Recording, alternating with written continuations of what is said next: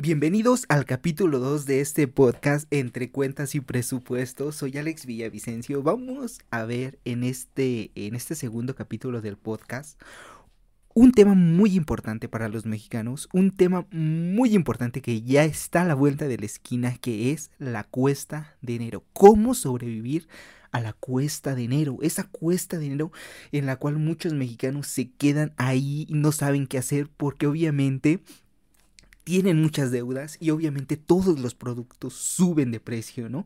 Entonces, ¿cómo sobrevivir a la cuesta de dinero? Primero que nada, ¿qué es la cuesta de dinero? No, la cuesta de dinero obviamente es ese periodo de año, ese inicio de año en el cual suben los precios, pero además venimos trayendo deudas nuevas adquiridas por eh, lo que es Navidad, ¿no? Todo el periodo de fin de año, además gastos excesivos o gastos de más que no debimos haber hecho en Navidad, en Año Nuevo, en posadas, en, todos, en, la temporada de diciembre, básicamente, ¿no?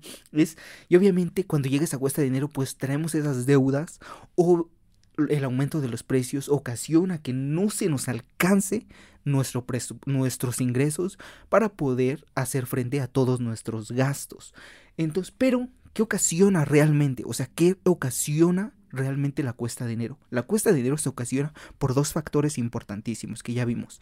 Los gastos que tuvimos en el fin de año y la inflación de un país. Obviamente, la inflación provoca que todos los productos, o al menos una gran parte de los productos que se venden en un país, en un mercado, suban de precio. Todos los productos suben de precio por la inflación. Obviamente sube el gas, sube la gasolina, suben productos básicos. Hay muchas veces que en enero se puede comprar verdura que mm, eh, se había encontrado en a mitad del año muy barata, pero sube un montón de precio, ¿no? Y obviamente las deudas que tenemos y que vamos trayendo. Si obviamente nosotros tenemos eh, no sé, vamos a poner un monto de mil pesos, es nuestro límite de gastos que podemos hacer en diciembre. Pues hay muchas personas que utilizan esos mil pesos, pero que además utilizan otros mil de su tarjeta de crédito, ¿no? Y entonces llega enero y hay que pagar esos mil de la tarjeta de crédito que no se tenían contemplados y que no debían ser gastados para empezar. Siempre hay que llevar un control de nuestros gastos. Siempre hay que tener un presupuesto para no pasarnos de esos límites y no tener que estar sufriendo después. Porque hay mucha gente que dice, vamos a gastar hoy y nos preocupamos por el futuro después. Pues obviamente, obviamente eso no es la forma correcta de aprovecharlo, ¿no? Obviamente hay que llevar un control para que no nos pase esto de la cuesta de dinero. Hay muchas personas que obviamente no les afecta porque tienen o tienen muy buenos ingresos o tienen unas buenas finanzas personales. Pero hay muchísimos, me, podría, podría asegurar que el 65% de los mexicanos tienen problemas con finanzas personales o, o, nunca han tenido alguna educación en finanzas personales o no tienen los conocimientos suficientes sobre las finanzas personales. Yo tengo un blog de finanzas personales donde pueden aprender un montón de información, pero lo más importante es que pueden, hay un post que ya creé hace, no sé, hace mucho tiempo, hace como dos años, tengo que actualizarlo un poco, sobre cómo crear un presupuesto. Por favor, por favor, vayan a ese post. A lo mejor los dejo aquí en la descripción. Si ustedes están viendo esto en YouTube, en la descripción va a estar. Si están viéndolo en otro lado, a lo mejor y si puedo, lo dejo pero si no lo pueden buscar en mi, en mi blog, que mi blog se llama Financiero Millennial. Entonces, básicamente lo buscan y ahí dice paso a paso cómo crear un presupuesto. Es, es fácil, ¿no? Es muy fácil. Pero bueno, bueno, vamos a enfocarnos en el cómo sobrevivir a la cuesta de enero. Esa cuesta de enero que a muchos mexicanos les da, les da un dolor de cabeza. Bueno, vamos a hablar sobre eso. ¿Cómo evitar esa cuesta de enero? ¿No? Lo primero que debemos hacer es que si ya estamos en la cuesta de enero, si ya no pudimos tener, eh, crear un presupuesto, por ejemplo, si ya gastamos de más, si ya eh, cometimos el error de estar afectados por la cuesta de enero. Bueno, ¿qué podemos hacer ante esa situación? Lo primero que podemos hacer es reducir gastos, reducir todos esos gastos que no sean necesarios. Por ejemplo, si tenemos Netflix o si tenemos algún sistema de televisión por paga y todo eso, cancelarlo, cancelarlo o simplemente no renovar la, membresía por ese mes. Por ejemplo, hay gente que tiene muchas, muchas membresías contratadas. Simplemente ese mes, ese enero, dejarlas pasar, no renovarlas, ¿no? Y empezar nuevamente hasta cuando ya sentamos que nuestras finanzas se están poniendo en orden. Otra cosa sería evitarlas todo lo que tenga que ver con gastos hormiga. Por ejemplo, si tú todos los días sales a tu trabajo y te compras un café, pues obviamente ya no comprarte ese café, ¿no? Prepárate a lo mejor un café en tu casa y con ese y ya tomarte ese cafecito como si fuera comprado, ¿no?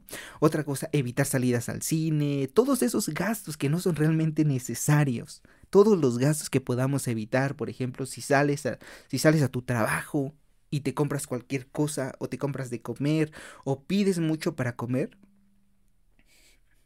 pues obviamente evitarlo, ¿no? Evitar todos esos gastos que no sean necesarios.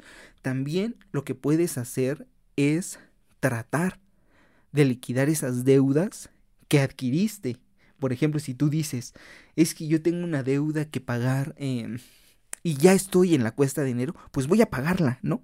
Ya de todas maneras estoy sufriendo la cuesta de dinero, pues vamos a pagarla, total, vamos a darle. Eso, eso puedes hacer también.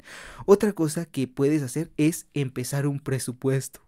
O sea, empezarlo en el primero de enero, decir, bueno, ya estoy afectado por la cuesta de enero, pues voy a crear un presupuesto de ver cuánto me va a quedar a mí para poder utilizar pagando lo que son las deudas que ya tengo, ¿no? Que tengo que pagar obviamente por obligación, porque obviamente si yo compré con tarjeta de crédito en diciembre, en enero tengo que pagar. Entonces, pagar esas deudas y crear un presupuesto en el cual pongas cuánto va a ser tu ingreso en enero, cuáles son las deudas que tienes que pagar, cuáles son los gastos obligatorios que tienes que pagar, ¿no?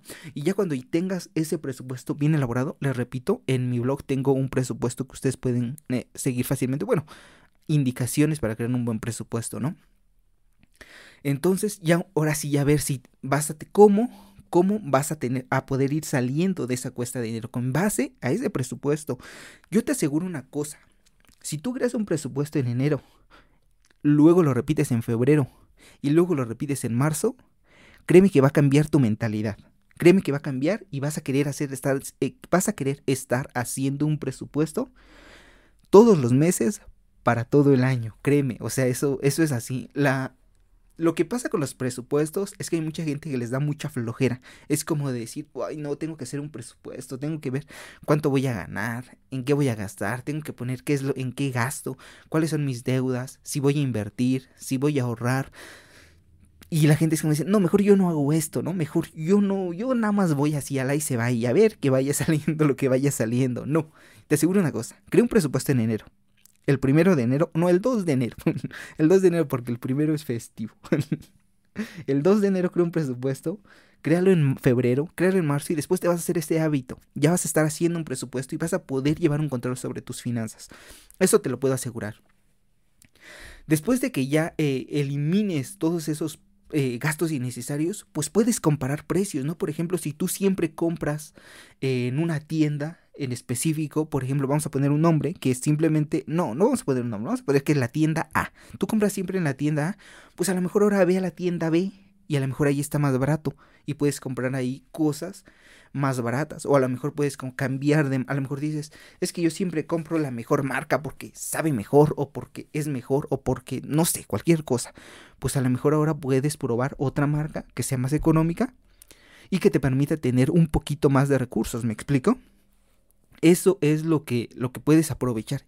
Buscar promociones, buscar descuentos que te permitan ahorrar un poco más y que te permitan llevar mejor esa cuesta de enero. Es aprovechate de todos los recalentados que haya en ese mes por lo de año nuevo y así no gastas en comida. Sé que eso parece estúpido, pero no lo es. pero no lo es. Ahora imaginemos el otro punto. Imaginemos que aún no llegamos a la cuesta de enero y que aún estamos a tiempo de evitar la cuesta de enero. ¿Qué te recomiendo? Crea un presupuesto de diciembre. Importantísimo, el presupuesto de diciembre es el más importante de todos. Es el mes en el que más se gasta, es el mes en el que más se utilizan tarjetas de crédito, en el que más se piden créditos personales, créditos de nómina, en el cual se renuevan créditos. Es un mes de mucho, mucho consumo, por lo que yo te recomiendo o yo te puedo recomendar que hagas es que crees un presupuesto. Y en ese presupuesto lo primero que prohíbas es, es crear deuda o hacer deuda o tener nueva deuda, adquirir nueva deuda, como quieras llamarlo. Evita las nuevas deudas. Evita las deudas que tengas que pagar al siguiente mes, a enero, evítalas. Y si tú no tienes lo suficiente para decir, es que no me va a alcanzar, yo solamente tengo mil, pero necesito dos mil para hacer una buena cena, pues entonces lo que puedes hacer es llamar amigos, ir a con tu familia o simplemente compartir compartir los gastos de las cenas, compartir los gastos de las posadas, de las fiestas y que entre una familia, un grupo de amigos, una pareja o con quien te encuentres, si es que te encuentras con alguien, se aprovechen esos gastos, ¿no? Se repartan esos gastos para que se gaste menos. No tienes por qué ser tú la persona que diga, es que yo quiero pagar toda la cena para 10 personas. No, no es necesario que tú digas, yo voy a pagar toda la cena. A lo mejor, si cuentas con esa capacidad económica, lo puedes hacer, claro. No te estoy diciendo que si tú tienes una buena eh, capacidad económica, no lo hagas. Pero si tú no la tienes, estamos hablando sobre ese punto, sobre si tú no tienes una buena capacidad económica. Si no la tienes, entonces, ¿por qué no pedirle a todo ese grupo de personas que va a acudir a tu casa a que se compartan los gastos, ¿no? Eso es un muy bueno. También, también, si tú sueles dar muchos regalos, ¿Por qué no pensar en dar regalos hechos por ti mismo, por ti misma? Hechos, esos regalos muchas veces suelen ser mejor vistos que los regalos que sueles comprar en una tienda, dependiendo de la persona también, claro está, ¿no? Y lo más importante, si aún estás a tiempo, si aún estás a tiempo de evitar que vas a, caer en esa temible cuesta de enero, lo que puedes hacer es hacer tu despensa para el próximo mes. Recuerda que eh, la cuesta de enero se da por la inflación. Entonces lo que puedes hacer es hacer tu despensa y hacer tu despensa del próximo mes. Simplemente de esa forma aprovechas los precios que aún están dados en ese mes antes de que se vea reflejada la inflación. ¿Me explico? Eso también es un punto que mucha gente no lo toma en cuenta. Es como, deja pasar. Simplemente hay una cosa que se llama Em, incremento sostenido de los precios, que es la inflación. Siempre la inflación en enero va a provocar aumentos de precios, siempre, siempre, al menos de que un país se encuentre o en deflación o se encuentre sin inflación ni deflación. Entonces, en ese sentido no va a haber, no tiene por qué haber incremento, ¿no? Pero sabemos que en México ese no es el caso. Entonces, aprovecha, compra tu despensa para el siguiente mes y manténla ahí, y manténla ahí. Estas son las recomendaciones que yo les doy para que eh, puedan no caer, primero que nada, en la cuesta de enero y segunda, sobrevivir si ya se encuentran dentro de la cuesta de enero. Les pido una disculpa si en algún momento no me entiendo o hablo de una forma, no sé. Eh, esto es nuevo completamente para mí, pero yo poco a poco espero ir mejorando para que todos los temas vayan quedando súper claros. Espero les haya gustado este tema. Si tienen algún tema, déjenlo en los comentarios y nos vemos hasta la próxima.